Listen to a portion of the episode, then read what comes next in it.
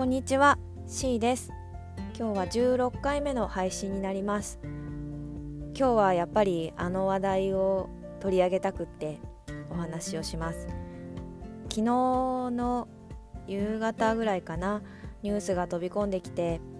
えっと選択的夫婦別姓が憲法に違反しているのではないかという最高裁判所での裁判結果が出ましたね。違反はしていない合憲であるという結論が出ました。でそのことを今日はお話ししたいと思います。なんかなんだろうすごくこの判決をとても楽しみにしていましたもしこれがうんと違憲であるという判断が出れば選択的夫婦別姓を求めている人たちにとっては大きな前進になりますしもしそうでなかったとしてもこの話題が世にこう広がることがそういったことを求めている人たちがいるんだよとかそういう選択肢もあるんだよっていうことが広がる、うん、一つの助けにもなるなと思ったので、うん、どちらに転んでも悪い結果ではないのではないかなと私は思っていたので、この日をすごく楽しみにしていましたでただやっぱりうんと、まあ、認められなかったっていうことは少し残念だなっていう気持ちはもちろんあります。最終的にはやっぱり法律に守られた形で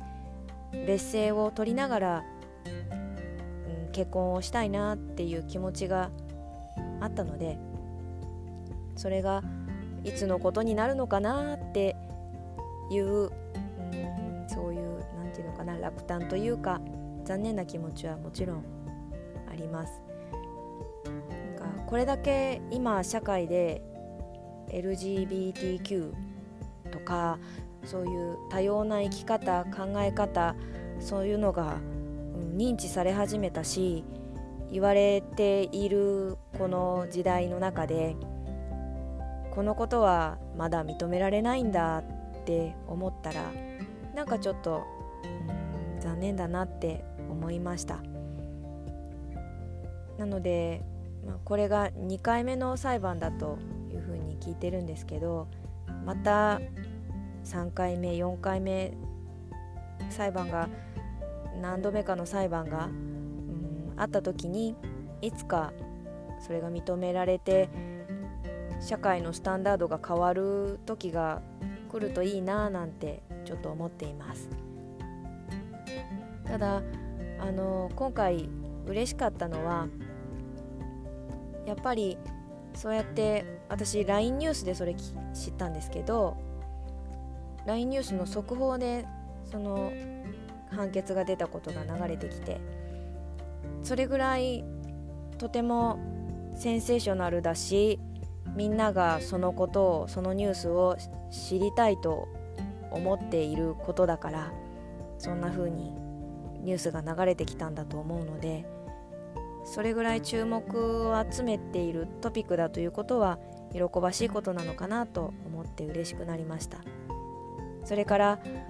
私が事実婚とか選択的夫婦別姓っていうことを視野に入れて、うん、パートナーとの関係を築いていきたいんだっていうことを知っている友達からは